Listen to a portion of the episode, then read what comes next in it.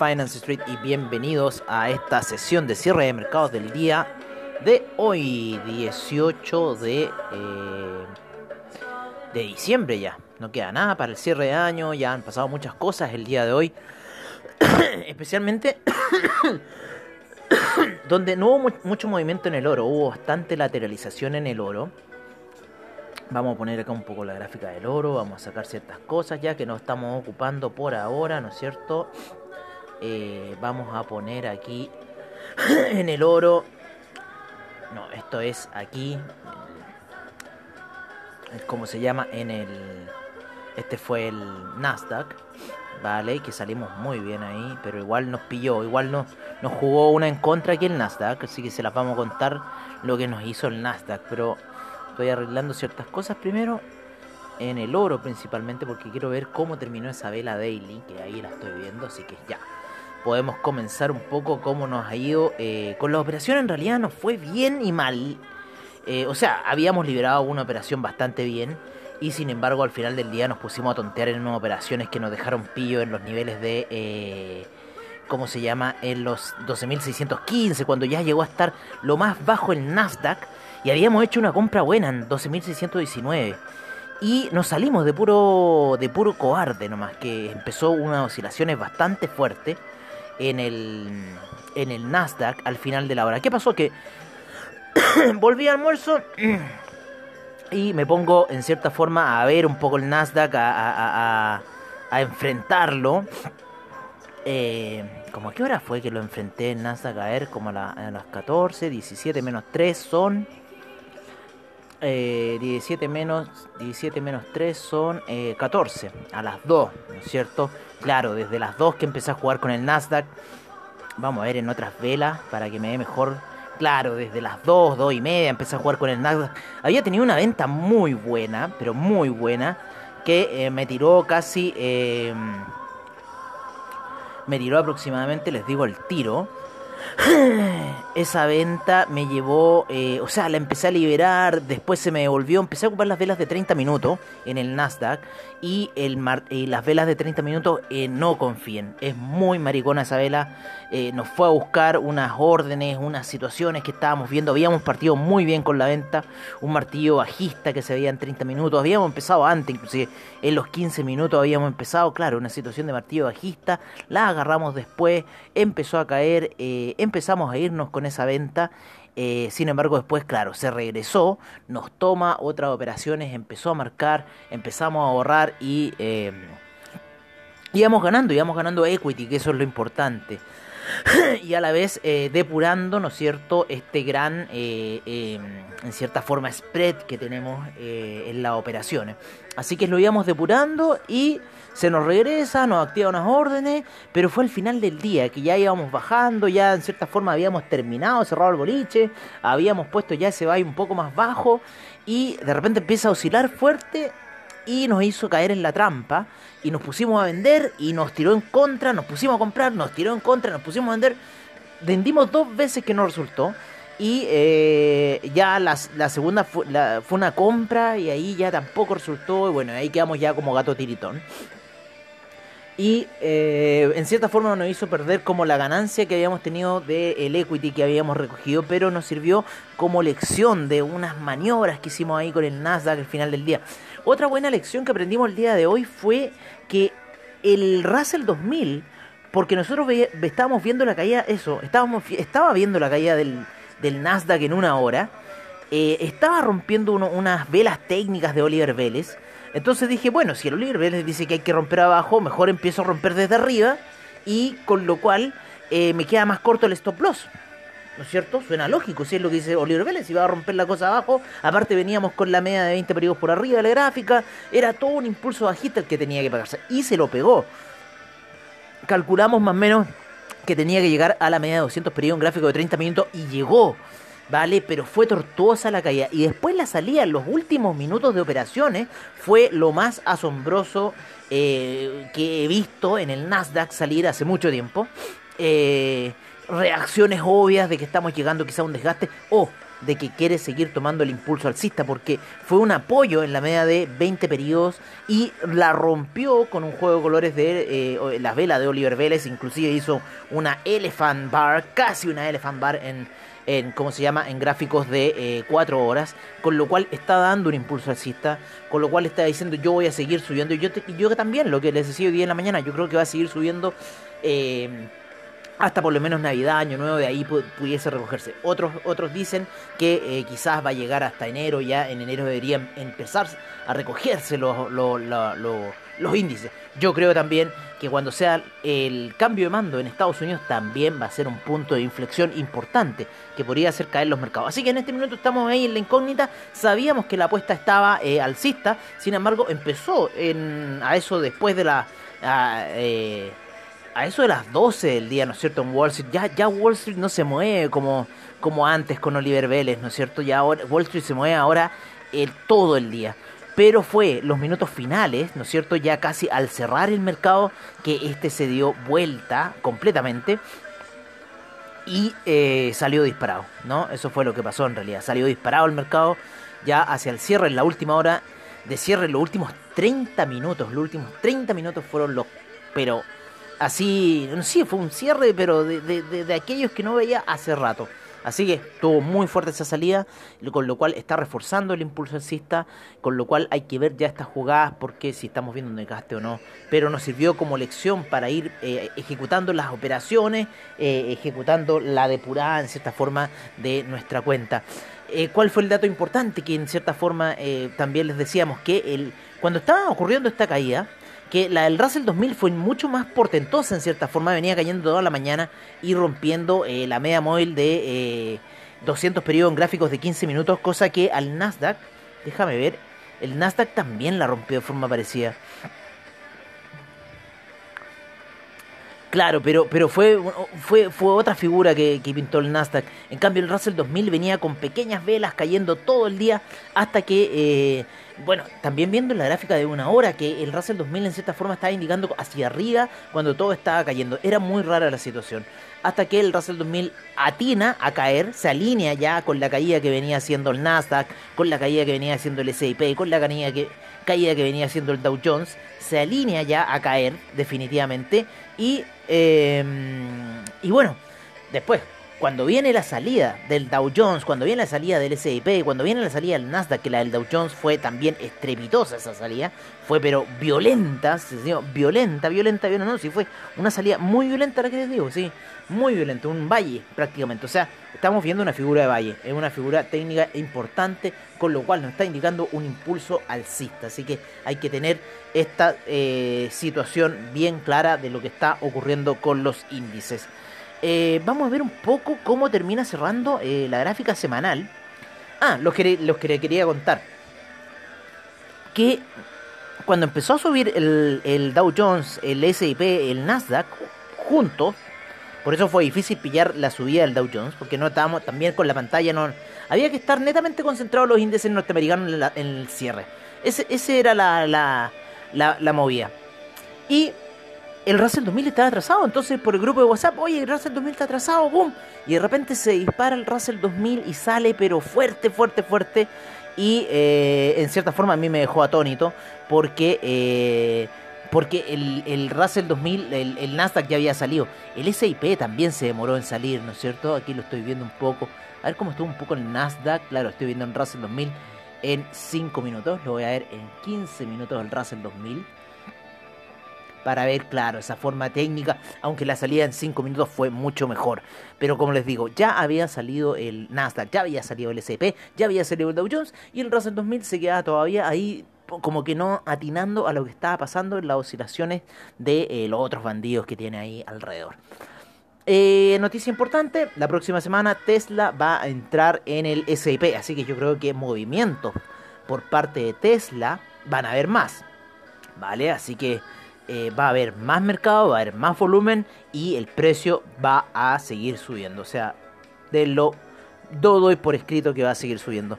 ¿Qué, estamos, qué estoy viendo para la próxima semana? Eh, voy a ver un poco la vela weekly. la vela weekly, o sea, la salvada fue hoy día, porque en realidad en un minuto como que quería ya morir, sin embargo eh, sale fuerte hacia el alza. Voy a ver este nivel, en.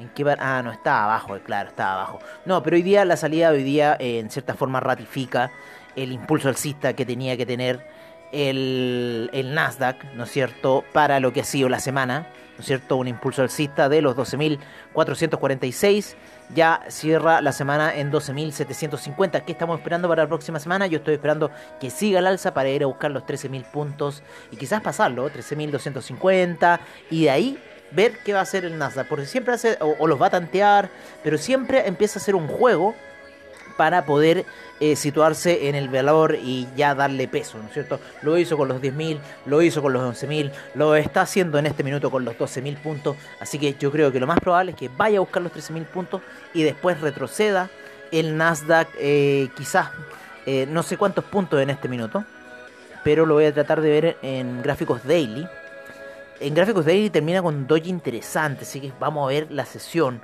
cómo empieza el lunes. Hay que tener mucho ojo con el día lunes y domingo al inicio. Y recuerden que la vela del domingo es una vela muy chica y eh, puede ser eh. Así que ojo con lo que pueda pasar el día lunes. No estamos acercando a la Navidad, se quieren ir con los regalos. Entonces, bueno, una de las caídas fuertes que podría ser del Nasdaq sería hasta niveles de eh, los 12.000, ¿no es cierto? Ir a eh, tantear toda esta zona. Sin embargo, la línea de ruptura está en los 12.400, lo que hizo ya romper la resistencia y en cierta forma que está dando la figura alcista eh, para esta gráfica. Así que posiblemente seguimos con el alza durante diciembre. Eh, también yo apostaba un poco al cambio del año, también siempre ocurren esas variaciones, y si no, bueno, ya el 20 de enero ocurren. Pero por el momento el Nasdaq sigue alcista, la vela hoy día terminó casi como un martillo fuerte hacia el alza, eh, o sea, terminó como un doji martillo, ¿no? Y eh, en ese aspecto estaríamos cerrando un poco lo ocurrido el día de hoy. Sin embargo, nos deja con bastante buena ganancia porque salimos de esa, esa compra mucho más abajo. Fuimos corriendo nuestro, eh, nuestro límite. Así que fue buena la jugada. O sea, yo no encuentro que no estuvo mal el día. Sirvió para aprender a mover esta situación de, de spread que tenemos, de hedge que tenemos. Y en cierta forma darle un poco también operaciones al Nasdaq que se mueve bastante fuerte. En algunos minutos tuvimos el dinero ahí, sí, eso fue lo terrible. Pero después se regresó en esa vela, no. En 30 minutos lo iba siguiendo, pero como demonio, al Nasdaq. En una hora también venía dando y se iba cayendo en esa vela de una hora y sin embargo eh, llega hasta niveles técnicos, yo creo. A ver, no sé qué pasó en realidad. Si no sé qué pasó en el cierre, pero por lo menos en daily ni siquiera se acercaba a la media. En, cuatro horas fue donde se acercó a la media y cosas así. Pero bueno, los otros índices también hicieron las mismas figuras técnicas. Y recuerden siempre, si se adelanta el Dow Jones, el Dow Jones S&P y Nasdaq, el Russell puede estar atrasado. Vamos a ver cómo terminó un poco la sesión en Europa para continuar muy lateral. Sin embargo, el DAX tuvo mucha alza y podría seguir alcista. El que no le fue bien fue el índice español. El índice español hoy día, más que un alza, tuvo un retroceso y cayó cayó bajo la zona de los, eh, cerró bajo los 8000. Eh, está haciendo una figura ahí, hombro, cabeza, hombro, muy rara. Hay un, hay un, un pase por, por debajo de la media de 200 periodos en gráficos de una hora. Que yo creo que quizás podemos seguir viendo a este, a este índice hacia la baja hacia la baja. Así que yo creo que podríamos seguir viendo esta situación bajista. El CAC también se fue a la baja el día de hoy. Sin embargo, hacia el final del día quiso reaccionar, pero eh, en cierta forma no tiene más eh, after hour. El, el, CAC para seguir con las operaciones. Pero yo creo que en Europa, eh, eh, ¿cómo se llama? El tema del Brexit se está viendo muy perjudicado. España, ¿no es cierto? Francia, que son ahí eh, países que transan directamente con el Reino Unido. Entonces, bueno, ellos están ahí en esta situación eh, un poco eh, dura. El índice chino se mantuvo lateral como siempre, casi las sesiones norteamericanas no lo afectan, sino que principalmente las sesiones chinas, la cual fue la baja y luego lateralizó. Así que viene subiendo la media de 200 periodos en gráficos de 30 minutos, así que podría haber perfectamente un impulso alcista, ¿no? Así que por lo menos, por lo menos veamos eh, un poco eh, cómo va a ser quizás la perspectiva para el gráfico chino el gráfico chino está lateralizando en gráficas semanales, así que viene con una media de 20 periodos por debajo de la gráfica, por arriba de todas las medias móviles, muy disparado, haciendo máximo siempre, va como casi como el Nasdaq, el China 50. Así que seguimos comprados en China 50, 18.000, 16.000 puntos, seguimos comprados. No hay señales por ahora de algún retroceso para el China 50, distinto a los eh, índices como el eh, índice español, el índice francés, que también les queda harto por recuperar. Así que ojo, échenle un ojo a esos índices porque serían buenas alternativas si empieza todo un tema de reactivación económica con respecto a post-coronavirus y bla, bla, bla, bla, bla. Así que bueno, eso sería por ahora eh, el reporte de los índices y nos vamos a ir a una pequeña pausa y volvemos para seguir con los metales preciosos, qué está pasando con el criptomercado, qué está pasando con eh, los hidrocarburos, ¿no es cierto? El café, el café que hoy día tuvo un día de aquellos, así que después de la pausa nos eh, volvemos a encontrar para analizar esos otros temas.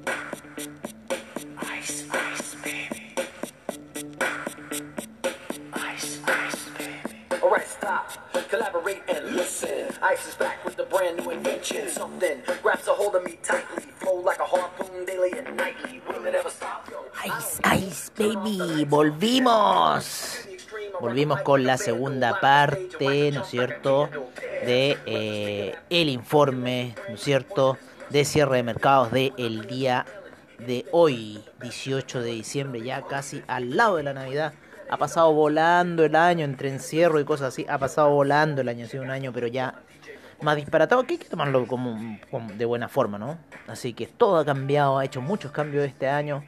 Y yo creo que vamos a seguir viendo más cambios. Por lo menos aquí lo que es la zona de oficina, lo que es la zona de Sanhattan, el nombre que le pusieron, es para decir en cierta forma Manhattan, pero de forma ciútica. Eh, ¿Qué pasó? Eh, hubo mucho, ¿cómo se llama? Eh, hay mucha oficina, mucha oficina. Y en esas oficinas ya, en cierta forma, no hay eh, ¿cómo se llama? Ya no hay, no hay, la gente no va a la oficina. Las oficinas acá están tiradas. Estoy viviendo en un pueblo fantasma que eh, no se vuelve fantasma gracias a los edificios de vivienda que hay alrededor, pero en realidad la, la cantidad de gente que transitaba por acá se ha reducido por lo menos en un 95%, si es que no más. Si es que no más, así que ha estado muy duro el tema de la oficina. Acá está bien, antes ya estos tipos tenían las cosas muy infladas y ya, cortenla, ¿no es cierto? Que estar en una oficina encerrado. Siempre lo dije, pero bueno, hay gente que escucha, otra gente que no quiere escuchar. Oye, este... Mm, nos vamos primero con eh, los hidrocarburos. Vamos a ir con los hidrocarburos. Los hidrocarburos hoy día estuvieron al alza. El BTI sigue camino alcista, llegó a la zona de 49. El petróleo para calefacción también sigue alcista luego de esa ruptura, ¿no es cierto? Uy, el 1.34 ya va en 1.51. ¡Qué locura para el petróleo para calefacción! En dos semanas, la gasolina también saliendo muy fuerte, luego romper esa resistencia, apoyarse ahí durante la semana y salir, pero como cohete la gasolina hacia el alza. Subiendo fuerte. Yo creo por este tema de la vacuna están haciendo subir el precio de la gasolina.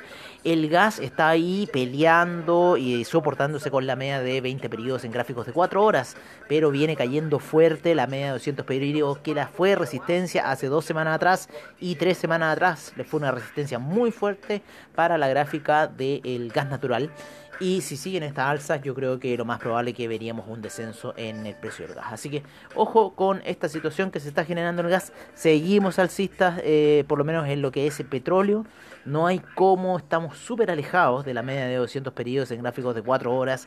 En el petróleo muy alcista, muy alcista. Hace mucho tiempo que no veía una gráfica tan alcista para el petróleo. Me recuerda allá por los años 2012, 2011, cuando transaba harto petróleo, cuando está a niveles muy altos de 120, 110. El petróleo transándose ahora en 49 y llegó, acuérdense que llegó a valer negativo. Negativo llegó a valer el petróleo.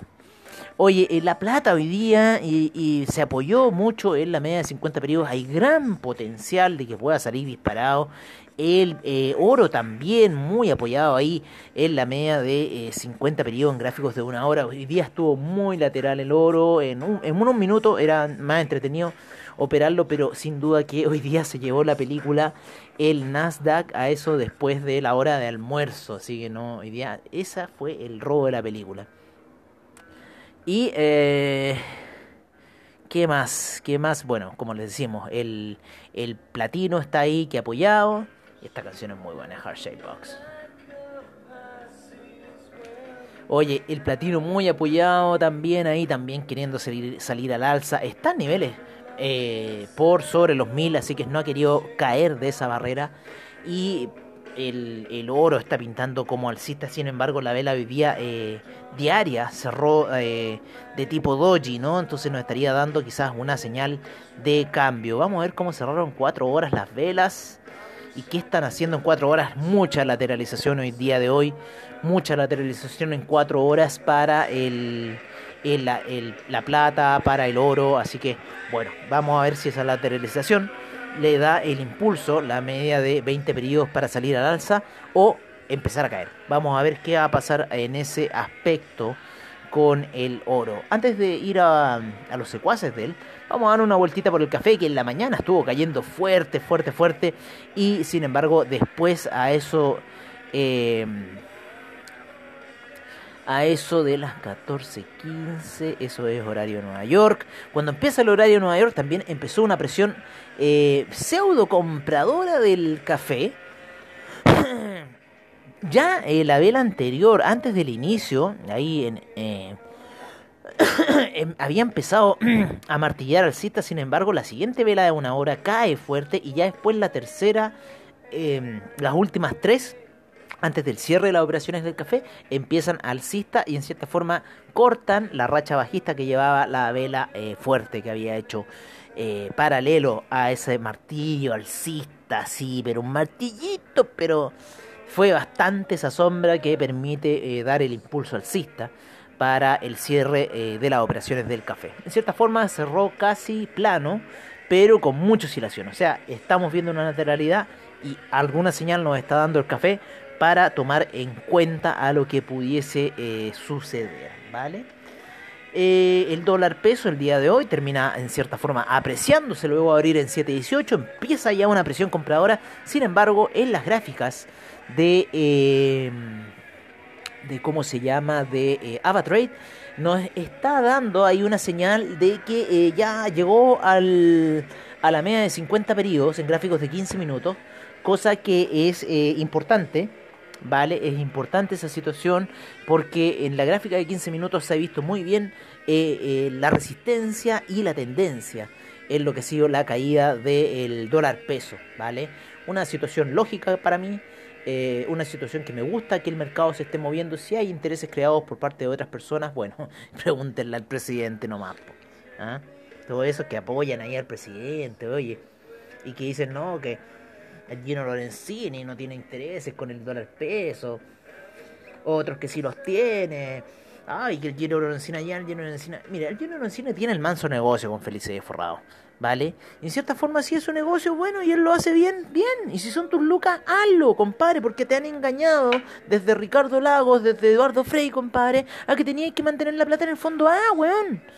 No, no, déjense de jugar a la ruleta rusa con nosotros, compadre, basta. Así que es muy bien, y los weones que lo apoyan, te lo juro que chao, loco, me da lo mismo. Así que Rotzete, lo siento mucho. ¿Ah?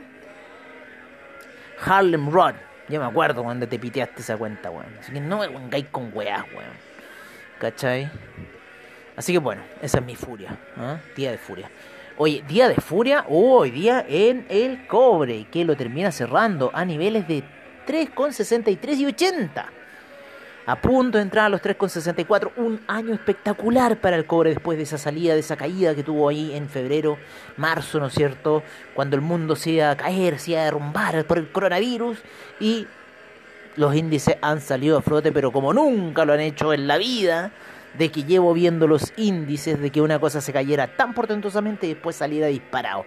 O sea, hay que tener cuidado con esto, porque en este minuto estamos súper expuestos al mercado. Esto ya no es eh, eh, esas películas de Wall Street, no, esto es un nuevo mercado. Estamos en un nuevo mercado viviendo muy digital, de mucho movimiento, de volúmenes, de mucha gente que se ha metido en estos mercados, han salido ya estos podcasts, ¿no es cierto? Eh, donde eh, estamos analizando distintos instrumentos, ya, ya no es solamente ah, tener la plata bajo el colchón, sino que ya es poner la plata, arriesgarse con la plata y ver cómo se mueve eh, en realidad y cómo podemos generar ganancia de estas operaciones, ¿no es cierto? De estos movimientos, de los lotes, de las cuestiones, de, de todo lo que genera en realidad el, el, mercado. Así que impresionante lo que estamos viendo hoy en día, ¿vale? Así que eso también ha impulsado mucho las cosas. Eh, la plata, el oro, eh, se impulsan por otros fundamentales, ¿no? Eh, como lo es el el tema de, cómo se llama de la inflación, de la de la sobreproducción de monedas, todas esas cosas, ¿no? Pero pero en cierta forma la digitalización de los sistemas, ¿no es cierto?, ha hecho que ocurran cosas como lo que estamos viendo. O sea, es cosa de analizar la gráfica de este año del Dow Jones, no, más que nada, del Nasdaq y del Russell 2000. Yo les doy a analizar esas dos gráficas y por favor denme un resultado de lo que ustedes están viendo. Y analicen a este año y analicen también con el año 2008, cuando fue la crisis subprime, y se van a dar cuenta de que lo que estamos viviendo hoy, o sea, la crisis subprime pasa a ser un, un rastrojo. Y la crisis subprime barrió con hueones. Citigroup valía 150 dólares la acción, valió a, nada. Se lo tuvo que ir a rescatar el gobierno de Estados Unidos para que no se hundiera el banco. Y ahora vale como 50 dólares por ahí, 60 dólares Citigroup. Pero entonces no me hablen de cosas, ¿no? Así que bueno, eso es un poco lo que está pasando, es un poco mi enfado con esta situación, pero por qué se están dando los mercados y la gente en realidad que anda apuntando con el, con el dedo a este Gino Lorenzini, que yo encuentro que está bien que le diga a la demás gente, oye, mueve tu plata allá, mueve tu plata para acá, porque estos buenos te están cagando y es así. ¿ah? Sí, para mí los buenos que lo están así, eh, siendo como retractores, oye, le digo, mejor anda a ver a tu presidente, weón. ¿ah? Anda a ver a tu presidente y ahí júntate con esa rata Vale, como ese weón. Pero no reclamís de un weón. Si tú no fue tu idea, mala weón. Si te ocurrió poner un broker, bueno, cuida tuya. Pero no venga ya a decir que weón eh, te está cagando. Porque más te está cagando tu presidente. Recuerda que Didi es del presidente. Así que. Y de su hijito. Así que ojo con esa weón. Oye, Hoy día el franco suizo lateralizado. En realidad el franco suizo ha estado lateralizando toda la semana, muy bajos niveles, rompiendo, sí, niveles, ¿no es cierto?, cayendo más, más abajo, eh, niveles de 0.882 eh, que ha llegado el franco suizo. Em, y si, bueno, y si hay una explosión alcista del oro, la plata la próxima semana, yo creo que el franco suizo va a romper esos 880, eh, 0.880 y seguir cayendo y entrar a la zona de los 0.870, ¿no? Como le está ocurriendo un poco al dólar index, que está en la zona de 89, o sea, ya entró a la zona de 80, ¿no? Ya está ahí moviéndose. Eh, y no, no, no hay cómo suben. O sea, llega, vuelve a pegarle a las medias móviles en gráficos de 4 horas, les vuelve a pegar, se aguantan un poco, compadre, y pum, sigue cayendo. Hoy día le pegó la de 20, algunos días les pegan la de 50, así que cuando vuelva a la de 50, yo creo que métanle unas ventas ahí. Lo mismo que el euro. El euro está tocando la media de 50 periodo en gráficos de 4 horas y vuelve a comprarse, y vuelve a comprarse, y vuelve a comprarse. Así que el euro también está saliendo disparado. Eh, y bueno, eh, vamos a ver otras divisas. Que cachugo, quiero ver otras divisas más. Eh, que no hemos estado dando esos reportes de divisas, ¿no es cierto? Son entretenidos igual. Yo creo que los vamos a volver a dar. hemos estado haciendo como otra sesión, otra, otra versión de Finance Street. el euro, ¿no es cierto? 1.225, la libra. En lo que va de la semana se ha apreciado un 2.24%. A ver, la libra. Claro, es que la libra apreciarse significa que le va bien a la libra. ¿no? Es distinto a la, moneda chilena, a la moneda, a las divisas locales, que es desapreciarse. Bueno, en la semana la libra se ha apreciado un 2.24%, así que ojo con esa situación. Eh, en el Year Trade, eh, el real brasilero, uno de los que más se ha apreciado, un 26% en el Year Trade, el Rulo un 18% y ya después tenemos, bueno, el Bitcoin un 200%, el Ethereum un 400%, el Ripple 200%. Ya lo incluyen acá las criptomonedas.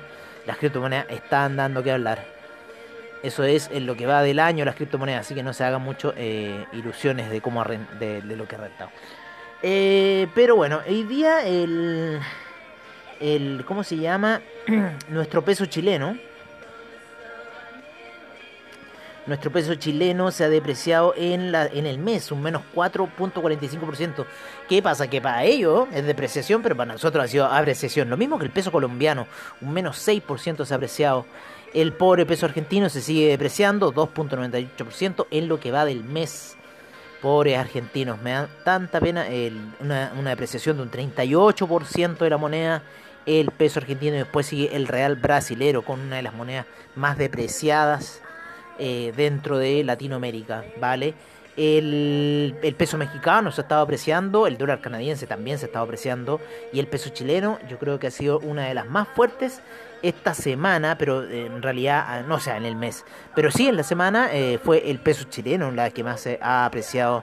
Eh, en lo que ha sido el trading, debido al, tema del cobre, debido a la venta de dólares por parte de, del cambio de AFP, ¿no es cierto? Debido a todas las situaciones que se están dando en global. Oye, qué buena canción esta.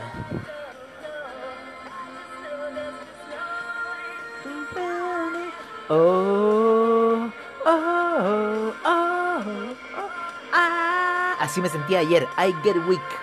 Oye, semanalmente el oro está lateralizando, está llegando a la media de 20 periodos. Eh, así que ojo, 1906 podría ser un techo. y quizás de nuevo otro encuentro con la media de 50 periodos para el oro. Así que veamos esta situación, lo que se está generando acá en los rebotes que está dando el oro en gráficas semanales. Así que el domingo vamos a estar atentos a esas primeras operaciones para el oro. Nos vamos a ir de I Get Weak. Y ya para cerrar un poco el programa. Oye, el Litecoin. El Litecoin es una de las que más ha rentado. Así que ojo con Litecoin. Estamos en una lateralización del Bitcoin muy peligrosa. Muy peligrosa esta lateralización en Ethereum. Muy peligrosa la lateralización que se está dando. Podría ser un segundo golpe alcista. Ay, ay, ay, ay, ay, ay, ay, veamos, veamos, veamos qué va a pasar porque el Ethereum se ha disparado durante la semana, lo mismo que el, el Bitcoin también se ha disparado durante la semana. Veamos si tenemos Litecoin. Sí, aquí aparece un Litecoin mini, vamos a ponernos Litecoin. Litecoin también ha tenido una salida brutal, brutal. Brutal en lo que ha sido. La semana se ha apreciado mucho Litecoin, 40% como les decía según eh, los cálculos. Ya está en niveles de 108 el Litecoin, subiendo súper fuerte, imparable, imparable. Pero yo eh, la subida del Bitcoin, yo la canté, así que nadie me puede decir que yo no la canté, pero yo la canté la subida del Bitcoin. Porque estaba haciendo una lateralización. Y yo pensé que iba a ser la figura técnica y 21.000, ¿no es cierto? 22.000, pero llegó casi hasta los 24.000, así que fue disparado. Pero fue un reventón y nadie me puede decir que no, no, le, no le apunté bien. Yo no me metí a hueonao. ¿Ah? Debía haberme metido, como siempre uno se ahueona. ¿Mm? Oye, pero eso ha sido un poco el tema eh, con el criptomercado. Ojo durante el fin de semana porque pueden haber correcciones como pueden haber nuevas alzas. Esa lateralización de 4 horas está muy peligrosa y en Ethereum me huele aún más peligrosa. Así que bueno, veamos si se tira a reventar o no y qué puede pasar en el criptomercado. Bueno amigos de Finance Street, hemos llegado ya finalmente al final de esta sesión de cierre de mercados, como siempre en el estilo de Finance Street. Los veo el domingo en la apertura de mercados para ver qué va a pasar si alguna bomba atómica cae durante el fin de semana y nos revienta los mercados. Pero si estamos echados, vamos a seguir operando. Y bueno, para ver qué pasa. Así que me despido de ustedes y será hasta el domingo en la sesión de apertura de mercados. Agradezco a AvaTrade, a Investing.com, a Trading Economics, a CoinGecko por toda la información que nos brindan a diario. Y recuerden que AvaTrade siempre muy buenos spreads y seguridad para tu trade. Un abrazo y nos vemos el domingo en Apertura de Mercados de Finance Street.